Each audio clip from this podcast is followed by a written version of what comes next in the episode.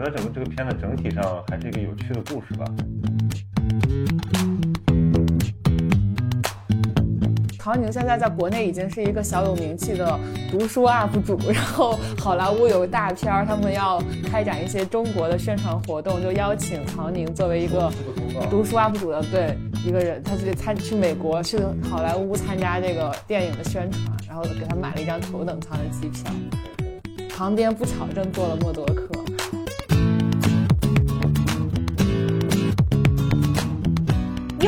再说来着？为女子，为女子与小人难养也。放肆！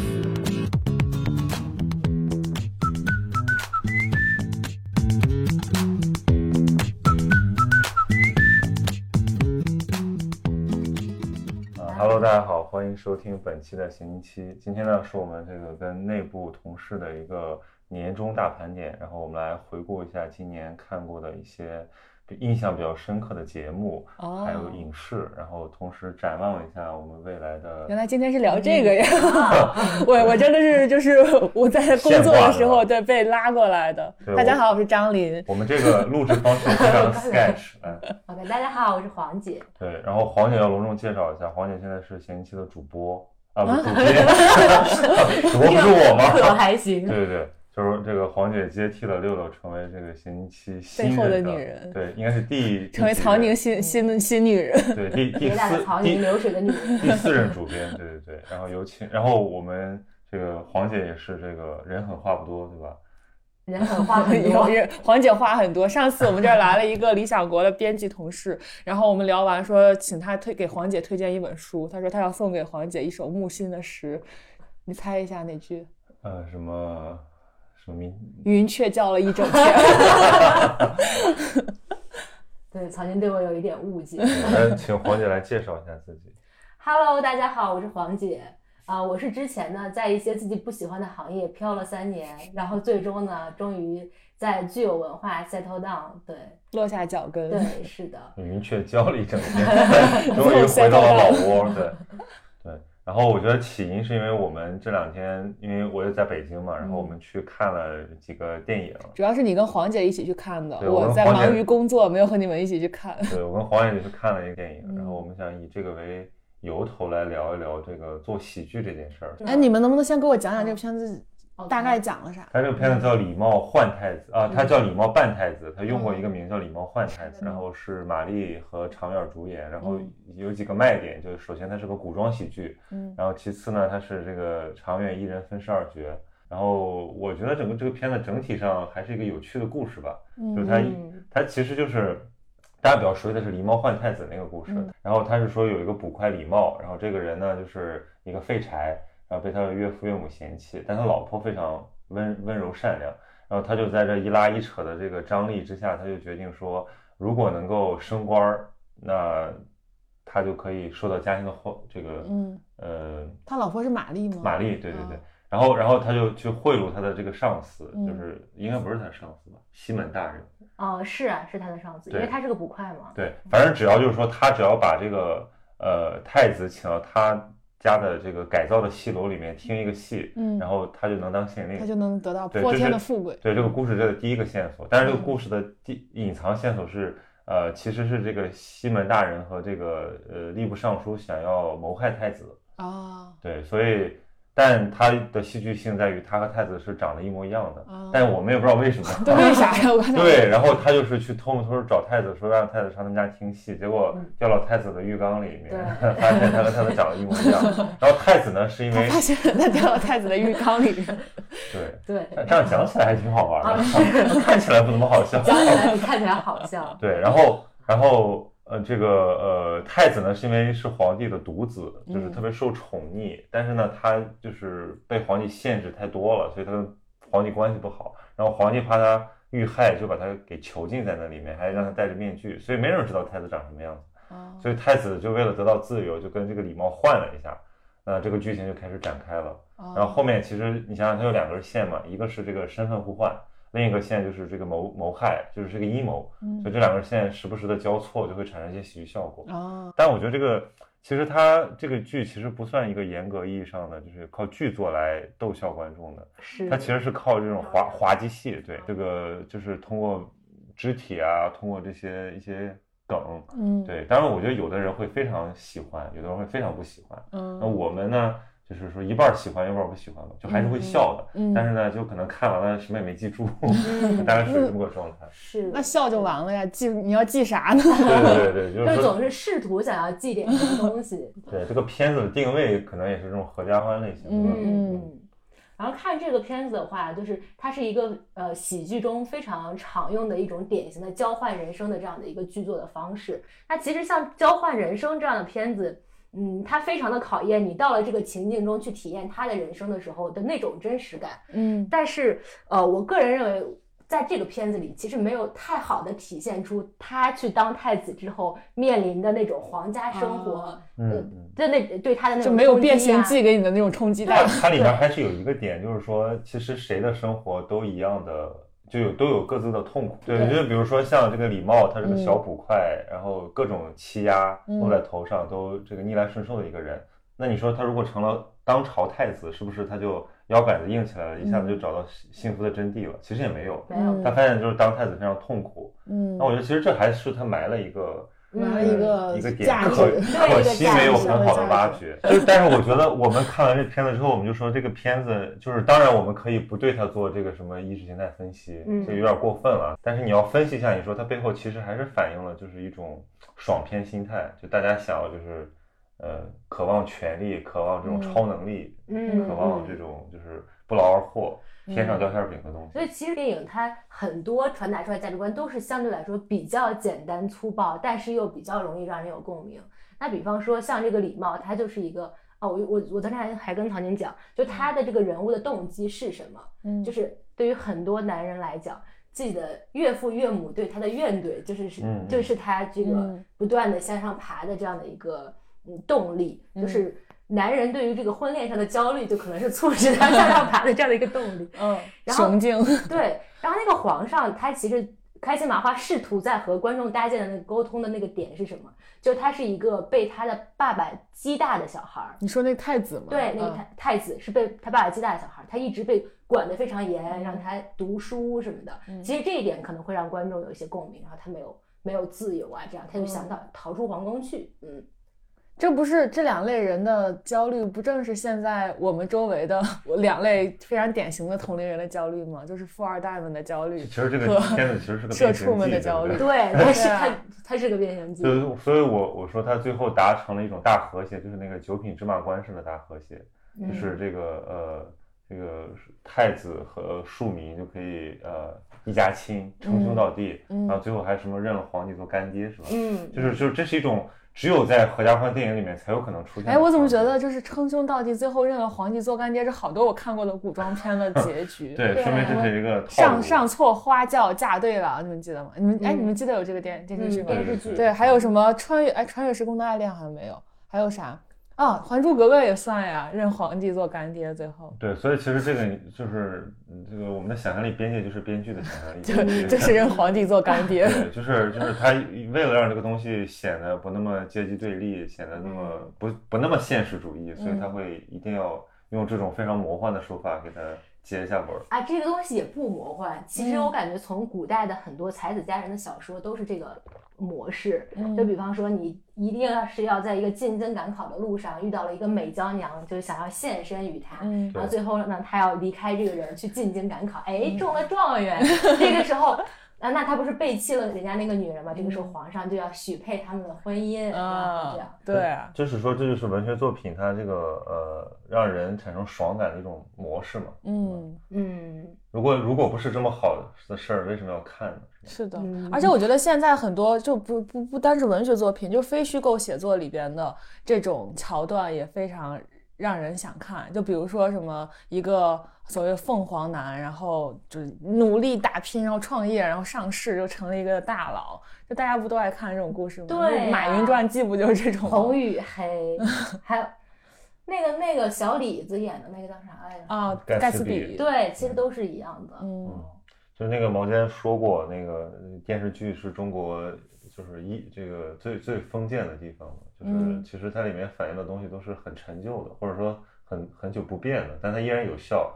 就是说，为什么这个这个霸总甜宠这种套路还能就是称霸荧幕这么多年？那就是因为一一一波一波的观众愿意看。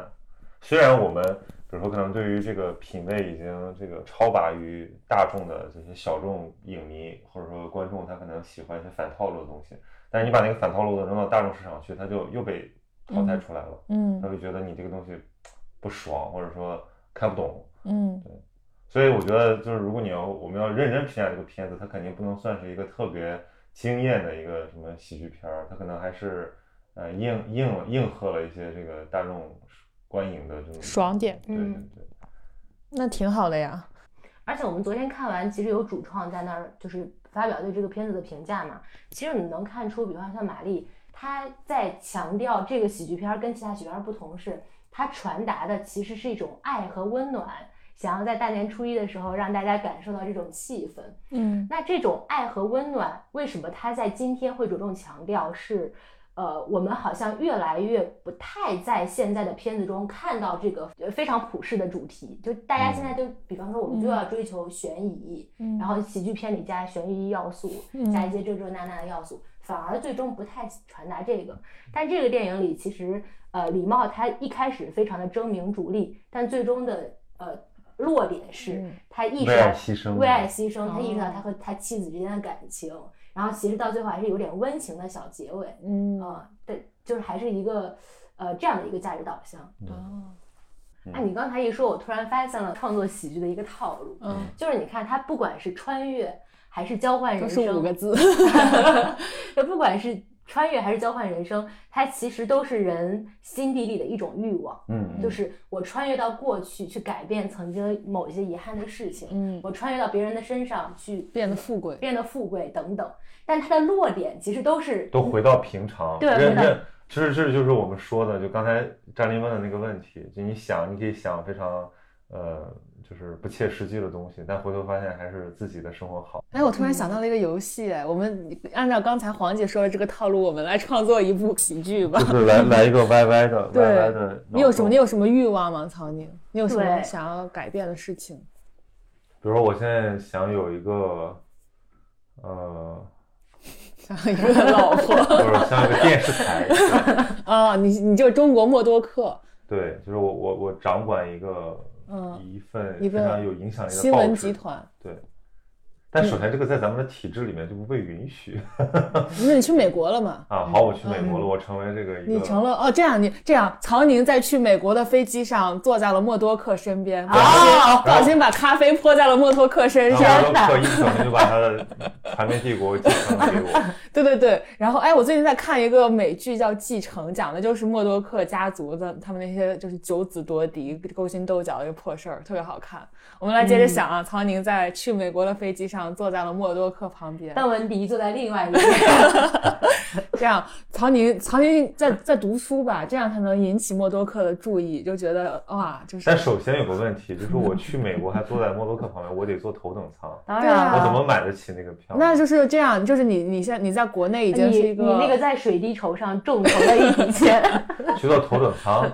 不不，还是这样吧，就是曹宁现在在国内已经是一个小有名气的读书 UP 主，然后好莱坞有个大片儿，他们要开展一些中国的宣传活动，就邀请曹宁作为一个出个通告，读书 UP 主的对一个人，他去参去美国去好莱坞参加这个电影的宣传，然后给他买了一张头等舱的机票，OK，旁边不巧正坐了默多克。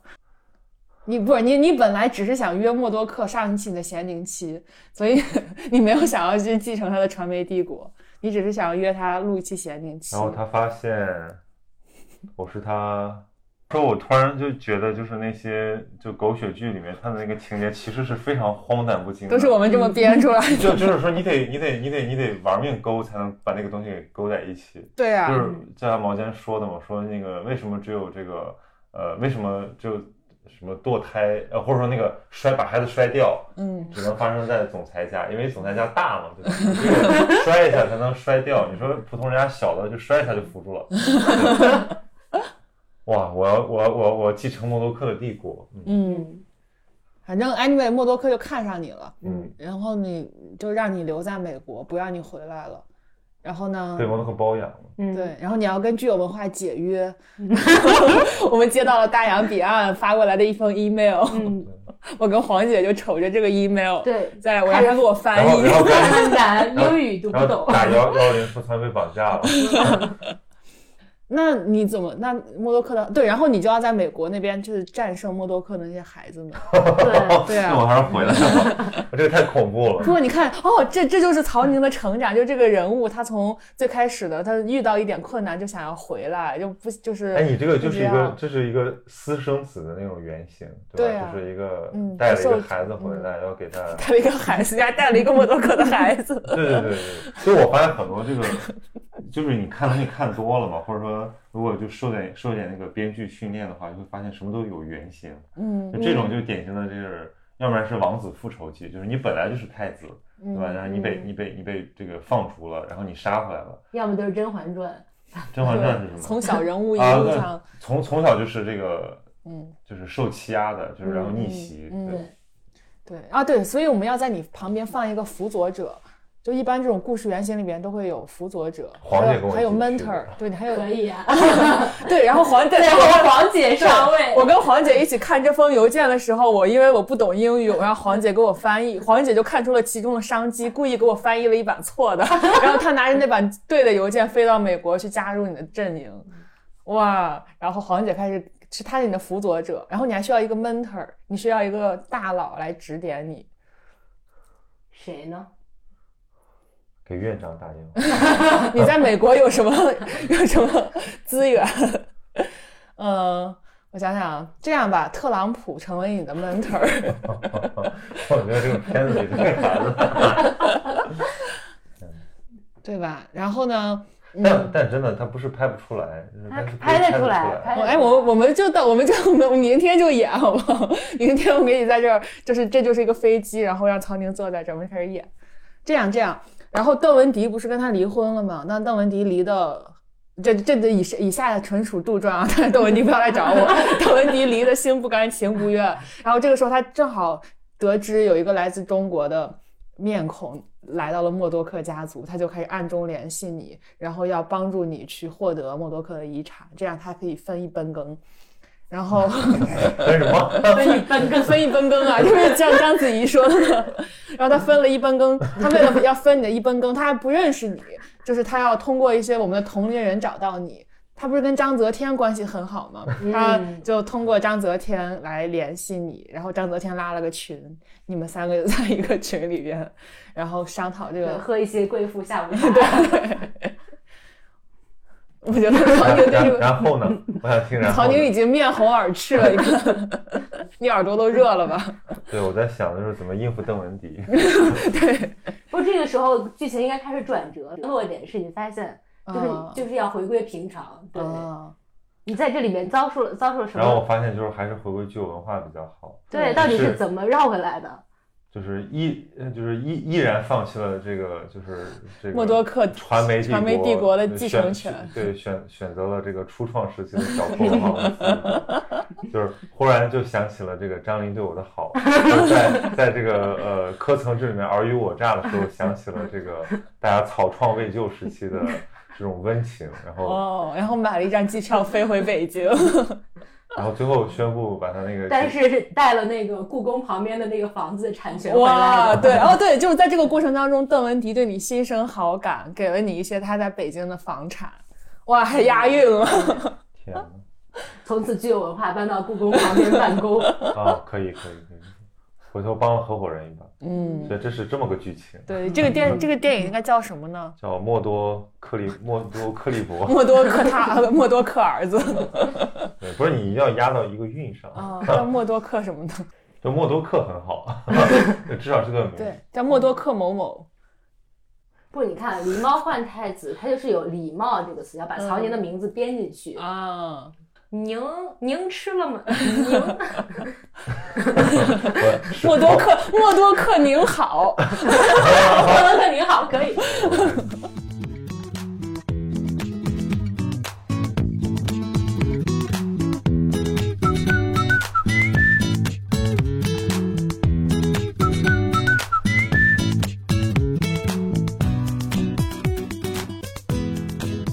哦，我突然就想到，就是那个。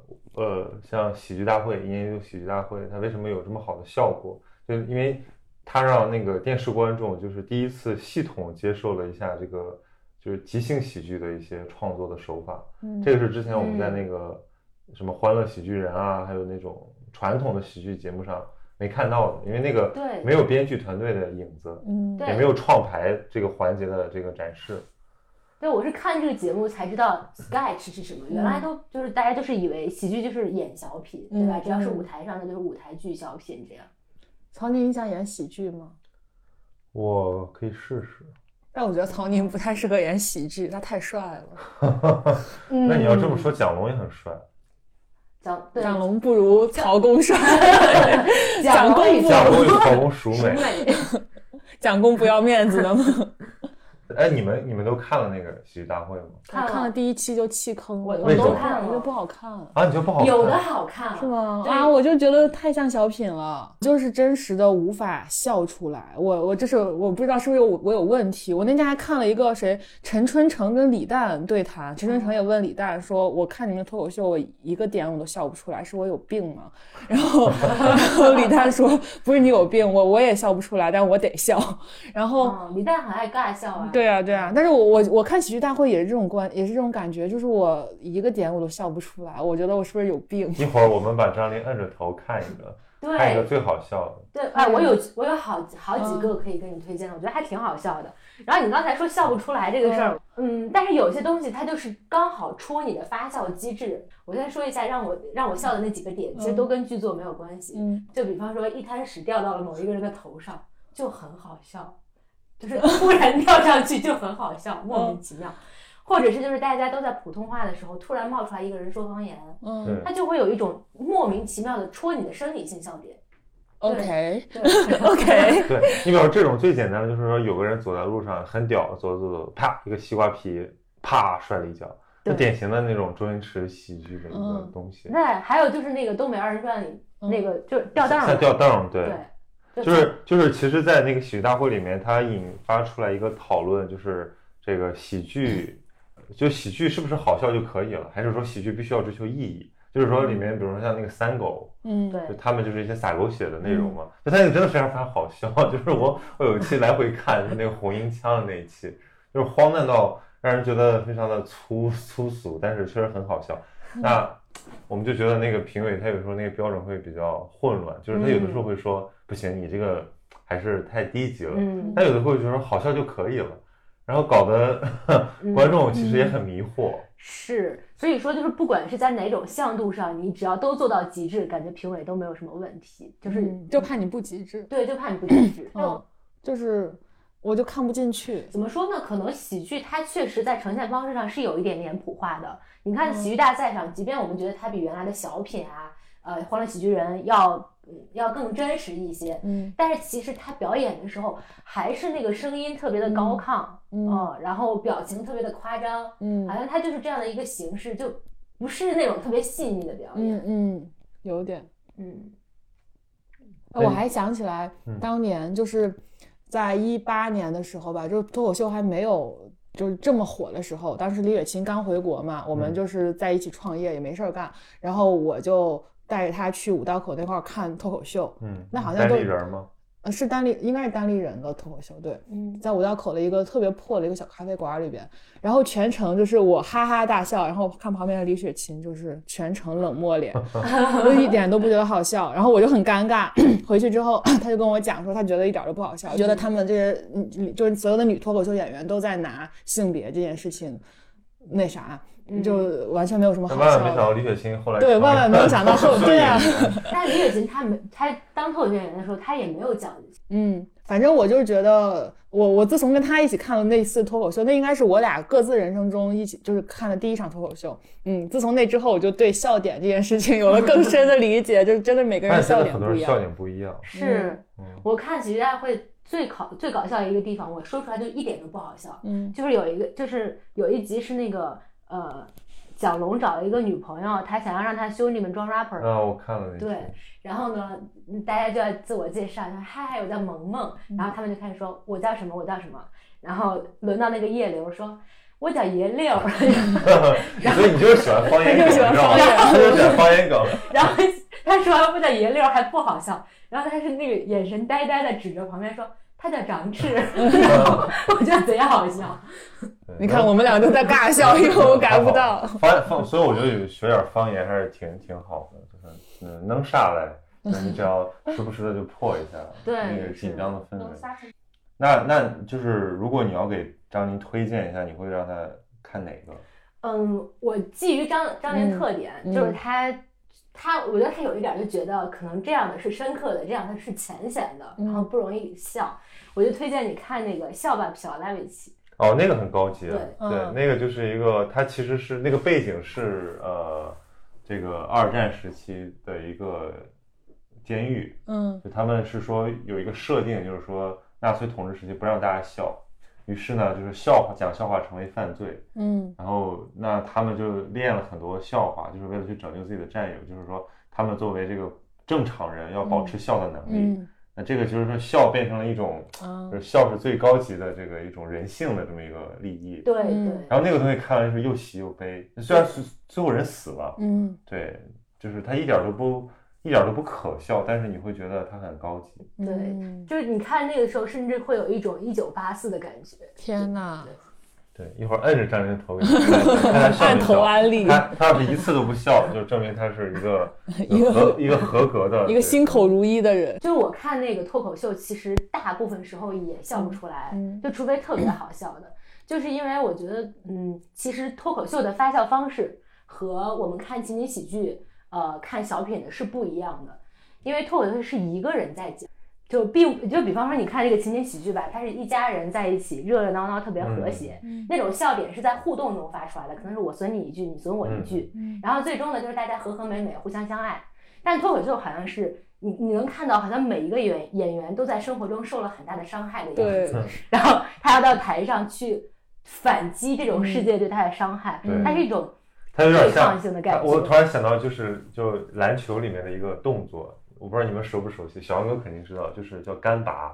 哦，那我不知道。你们知道什么叫干拔不知道吗？就是旱地拔葱。啊，就是你，比如你投篮吧，你要助跑，你起跳你要助跑，对吧？就好像是，或者说你要传球，你要怎么样？干干拔就是说你站一站突然跳起来，就这这这是一种能力，嗯就是他就是会在这个不经，就是他进攻时间比较快。嗯呃，我觉得就是脱口秀特别像干拔，就是你要自己一个人在地上就是摩擦出笑点的感觉，这很很很难。我前两天去录那个演讲，嗯。我前面就是那个橙色预警，嗯就那个漫才组合，然后那段其实他们都没有没有录，然后因为现场本来是带观众的，后来就是因为疫情转到演播间了，就嗯。底下没有观众，所以其实对他们来讲特别嗯。别扭。就是其实我也看过他们脱口秀但我就发现他们的那种表演，如果放在这种大的很空旷的场子里面，嗯。其实特别没有优势。嗯，嗯，所以特别理解那些什么脱口秀演员上晚会什么的特别尬的原因，是的，不是他能力问题，就是他那个东西必须就是最舒服的脱口秀，其实就是像现在比如单立人还在坚持的，就是线下小剧场，对然后跟观众互动。他有的时候只要有一个人在笑，你那个那个氛围就是对的。嗯哦，我之前看过一本书叫《脱口秀什么修炼手册》之类的，嗯然后他就教我们怎么写脱口秀。呃，我之前还跟张琳说过，就是你嗯在生活中找到一个荒诞的点，这个小点很荒诞，嗯然后你要对这个荒荒诞的点进行迁移和夸张嗯。啊、迁移夸张，然后不断的重复，不断的重复。我觉得黄姐就是在生活中使用这个例，使用这个教案，使用的非常的频繁。就黄姐特别喜欢不断的夸张。对，不断的夸张，不断夸张，然后让别人带入到你这个情境中去，然后再形成一些效果。嗯其实这件事情是很难的。就是我到现在看脱口秀，觉得最好笑的一个段子，嗯。就是卡姆那个沙河沙河走了走了，就是卡姆嗯。来北京，嗯。然后来北京呢，从火车站下来之后，不是有各种开摩的的、开小面的，嗯然后招揽客人嘛，嗯。然后那些还有有个比基尼，就比北京比基尼，他要把那个就是那个背心儿那个卷一个卷儿，刚好卡在自己肚子边儿上。对嗯，然后就嗯。就一边这样卷着这个边儿，样摸肚子，嗯。一边说沙河沙河走了走了，沙河沙河走了走了，就去哪儿去哪儿。啊啊但是就是假如说你没有经过这个事，就是你没有见过这种事儿，嗯，那，你其实笑不太出来。对你笑不太出来。你见过这个吗？我见过呀。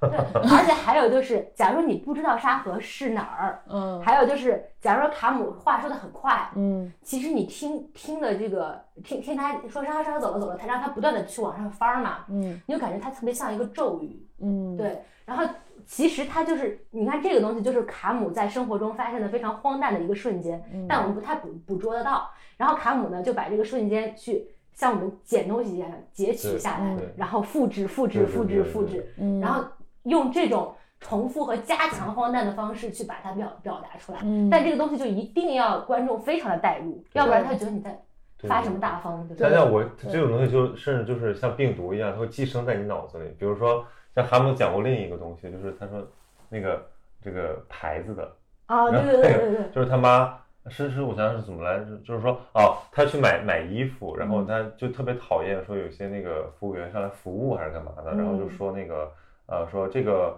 呃说喜欢可以试试，嗯，然后就是这话非常多余，然后 他就说说这个衣服。说不会是牌子的吧？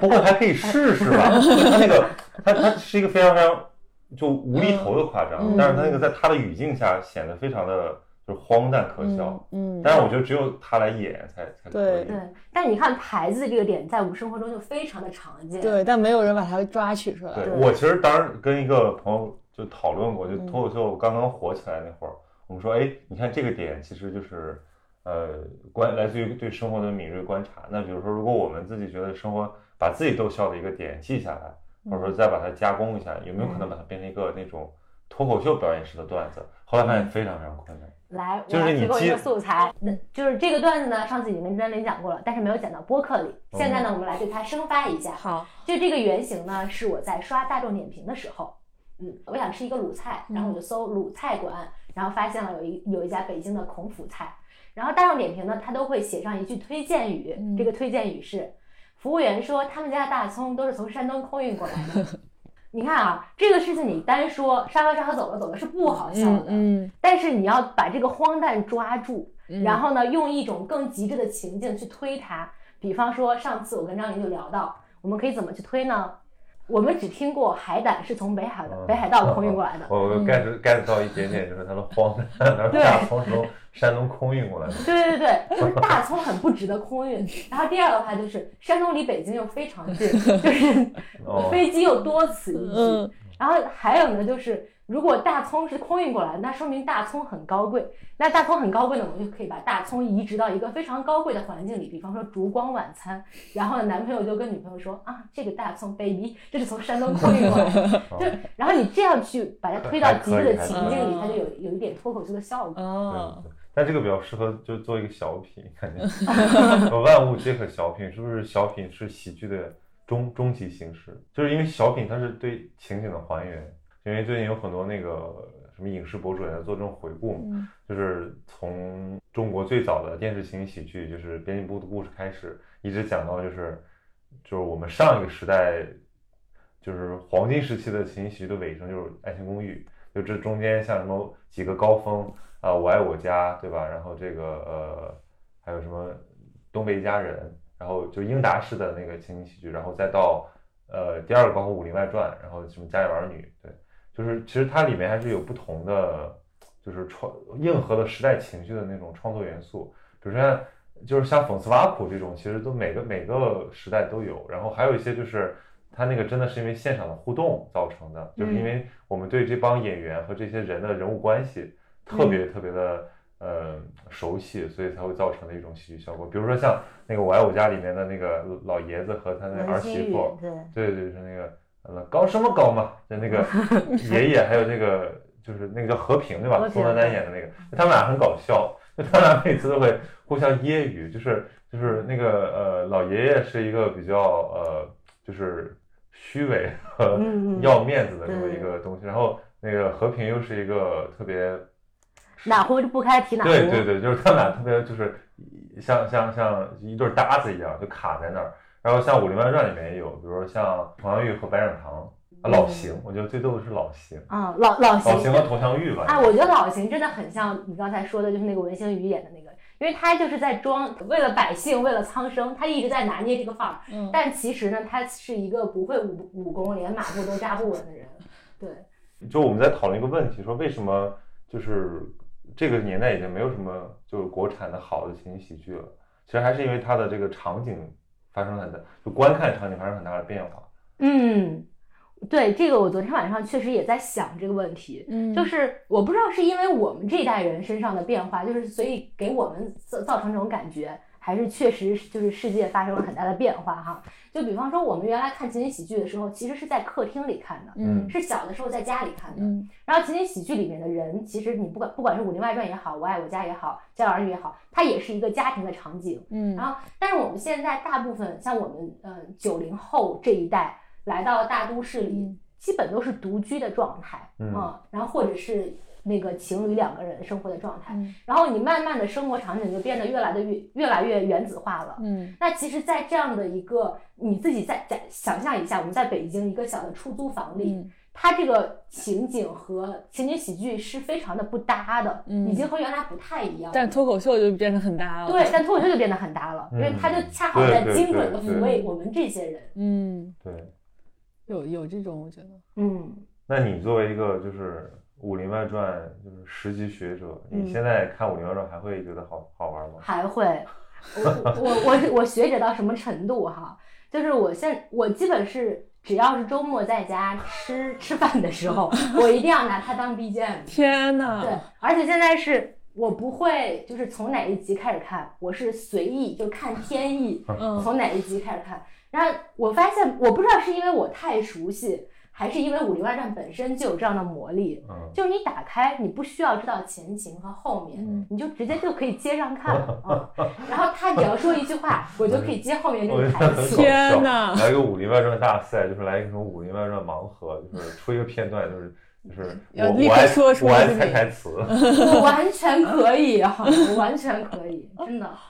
嗯，我在想，就是就是我爱《武林外传》，而在现在的脱口秀中并并不容易发酵的一个原因，就是因为我觉得《武林外传》是一种建设性的笑，嗯嗯 h i g h l i g h t 这里，嗯。武林外传》是一个建设性的笑，自带 highlight 的嘉宾，对，但是脱口秀它更多的是一个对抗式的笑，嗯就是你不因为我太苦了，所以我要找些乐趣。消解，对对对，呃，我为什么说《武林外传》是一个建设性的项目？就是你能看到，其实那里面的人呢也都过得不顺。嗯比方说老白，他其实是个小偷，嗯那佟湘玉呢其实是个寡妇，嗯那有的人呢像。呃那个吕那个吕秀才是一个家道中落的人，祖产都被他败光。嗯然后郭芙蓉呢是一个就是离家出走的人，大家都是这种流落在江湖上的无依无靠的人哈，聚到聚到了一起。就按说他们生活也不好，但是他们并不像，就是好像我不知道是因为我们现在太强调自我，还是社会压力确实太大。嗯，就如果那样的人放在现在这样一个处境里，好像他们每天都要吐槽一样，但他们凑到一起就完全不是这样，就还是在积极的建设自己的人生，克服自己身上的弱点。嗯呃，我印象很深刻的一集就是中秋节的那一集。嗯中秋节那一集呢，每个人都都开始幻想自己，假如说人生能重来会怎么样。嗯其实也是像开心麻花嗯那电影里面的套路。然后老白就想他平行时空里，他小的时候非常想当一个画家，嗯但他妈不让。嗯啊、然后呢，呃，嗯，那那个谁，那个李大嘴呢，他原来是个捕捕快，他就嗯。想他怎么一直做下去。每个人都有自己的人生的另外一个路径的选择，但到最后回来，就大家醒过来了，坐在一起，嗯。就吃中秋饭的时候，就大家唏嘘完一一番，哎，我们现在就是没有活成平行时空里那个自己，活成现在也不错。嗯。然后那个佟掌柜就提了一杯，呃，提了一杯，提了一杯，对，非常山东人的提法，提了一杯，然后呢，让那个，然后就开，大家就开始吟诗。那首诗是“幻境再美终是梦，珍惜眼前始为真。莫使金樽空空对月，举杯举杯举杯，举杯然后呢？举杯，举杯共会有缘人”，大概是这样的。就你看他这个最后落点就非常的温馨哈，就我们没有活成那个样子也没关系，嗯大家现在也很幸福。你看，你看这种东西多治愈，对不对。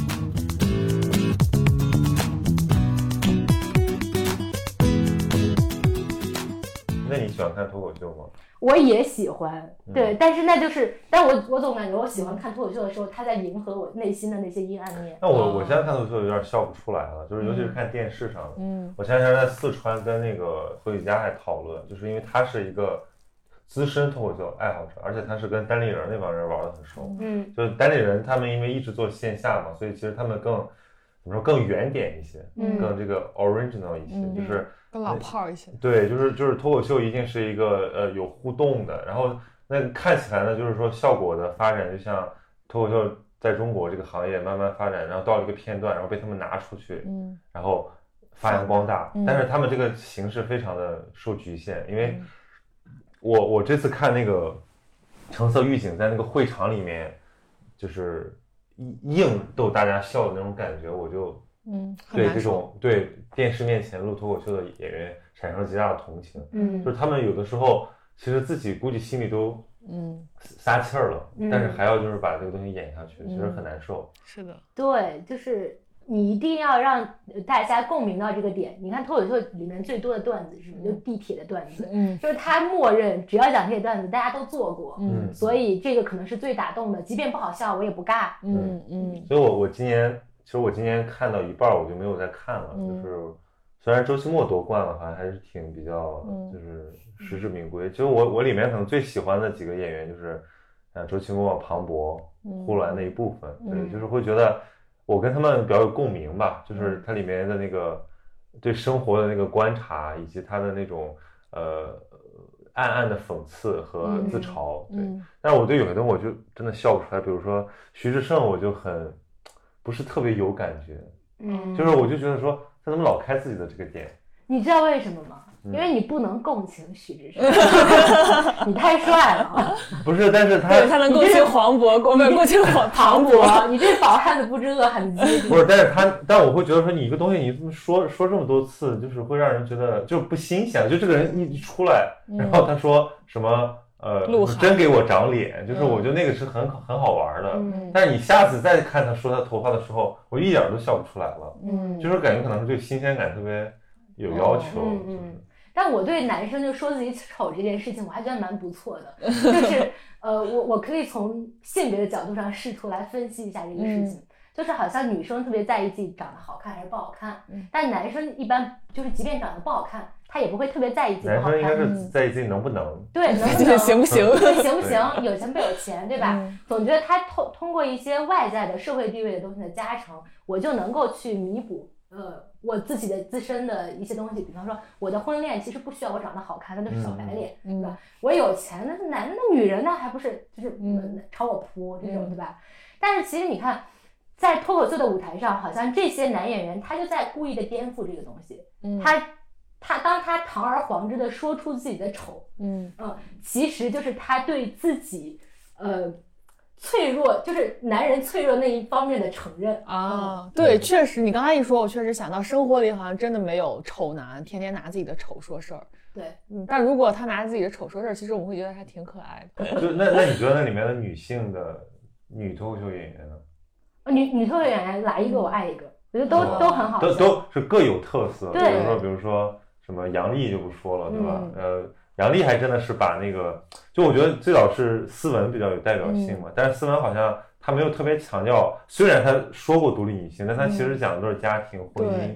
那随着但杨笠其实到了后来，我也觉得不太好笑了。他没有梗了呀，对啊，对他就是一开始那个，呃，他他其实就是说把这个东西玩夸张一点，就嗯。就是说你们不是说我那个就是女就是太很女权嘛，对吧？嗯我就是要把这个东西演到底，对。嗯那个那个劲儿是还可以的。哦，但是我喜欢豆豆，我对豆豆的喜欢是那种上头的喜欢，你知道吗？就是是因为他长得有点小帅。，对对，我就是哦，就是看到豆豆我就呜，但但豆豆的喜剧是他就是比较表演性，嗯对就嗯那个你脱离了，就你拿出来一块看，你会觉得很很奇怪。嗯，嗯，对，对比，如说他讲什么那个彭先生，我可以加你微信吗？我忘了，我忘了。我忘了，我只记得他的脸，说他坐飞机，说他他那个彭于晏那啊个，对，遇到彭于晏，然后就是他只在看彭于晏，嗯然后忘了扫那个嗯 WiFi。那那个东西，你说这个你讲出来是不好笑，它不是一个语言、一个文本上的一个好笑。嗯。那就是他长得帅，演得好，嗯嗯，什么时候可以去看豆豆的线下？哎，太喜欢豆豆了。对，但是我跟很多人说喜欢豆豆，大家不能理解我对豆豆的喜欢，我很难过。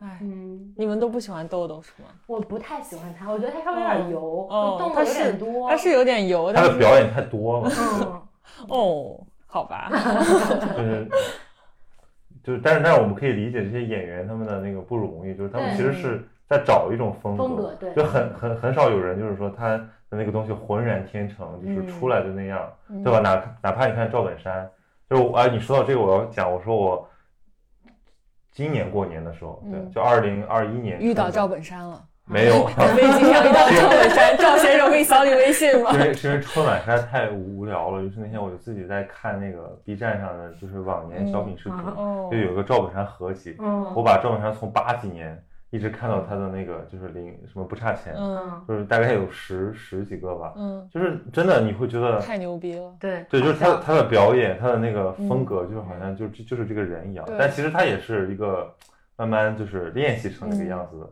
那分送感极好，尤其是就是黄金三部曲，就是那个就是零几年卖拐卖车那几嗯个，嗯。就是他的，尤其是他跟范伟搭档的时候，我觉得是他黄金时期吧。对，哎，你们小时候家里有没有那种碟，就是什么历代春晚小品集锦、们家有相声集锦，所以我我都能背过，我也能背，什么虎口遇险、五官争功，嗯，还有那个就是。嗯，那个小崔说事儿啊对对白云黑土那个，嗯我真的能全背。改革春风从进门，中国人民你看见你记住方言这种，我发现了，方就是刚才佟湘玉到现在的小对他记住的全都是方言。对，我也可以记住。但你有没有都分析过为什么就是方言梗它会带来一种喜感？嗯，不知道。这个这这个有什么好分析的？不是不是不是这个问题很深刻啊，就是嗯为什么比如说我们你讲一句四川话可能没那么高，你讲一句河河南话，嗯，你就你会觉得有点有点要对气氛的违我叫。小翠儿，你嘞？我姓吕，双头吕。那你平常啊？那你平常都喜欢干啥嘞？读书啊？那除了读书还喜欢干啥嘞？还是读书？嗯，没了。黄姐就随时随地给你来一段 模仿秀。猜有一句话咋说来着？你你们俩不要笑你们俩不要我不想，我转过脸去。有句话咋说来着？为女子，为女子与小人难养也，放肆！这这是谁来着？田夫人吗？不是，这是那个赛掌柜赛貂蝉，举刃使令也，你那个没看过吗？我我我都看了，但是我可能想不太起来。就所以它其实是一个方言杂烩，是吗？对，所以武林外传是我最早的方言启蒙，各地方言启蒙。嗯，对，我但我觉得这个问题一定可以找到一个答案，就是为什么？就我上一期节目就是讲那个舞蹈的，嗯那个那个舞蹈学院的教授，他解答了一个我非常就是小的时候就在想的问题，就是说为什么有的时候你看一个一个一个一个韵律，你会嗯想要跟着动，嗯就是这个其实是。你当然觉得你跟着动是很自然的，嗯但是它为什么呢？对吧？嗯你你就觉得他在舞台上，你在你在这个席位上，对，嗯但他说就是因为有一个内模仿机制，，OK，对，就是所以他们舞舞蹈编排的时候也会利用这种机制。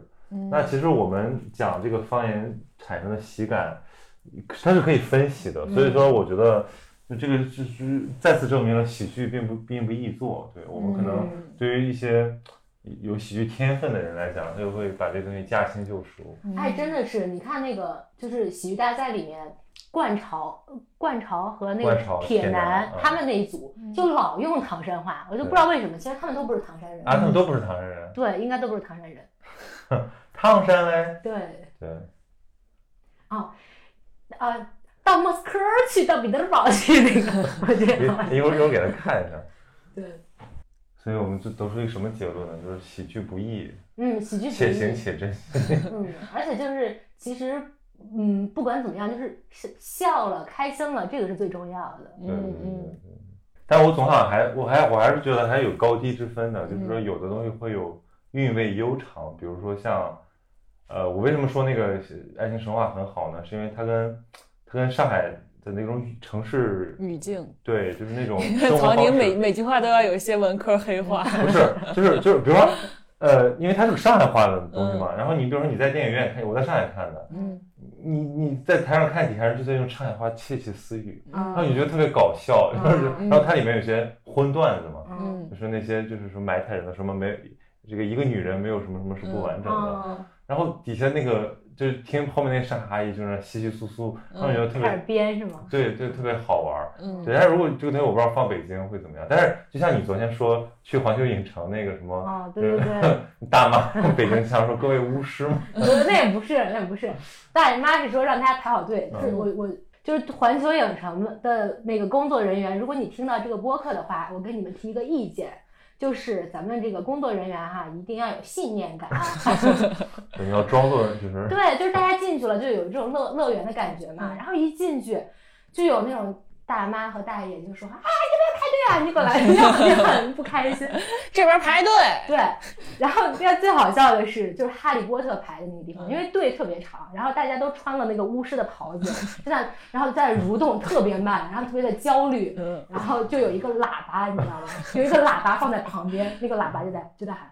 各位巫师们，请有序排队，扫健康宝。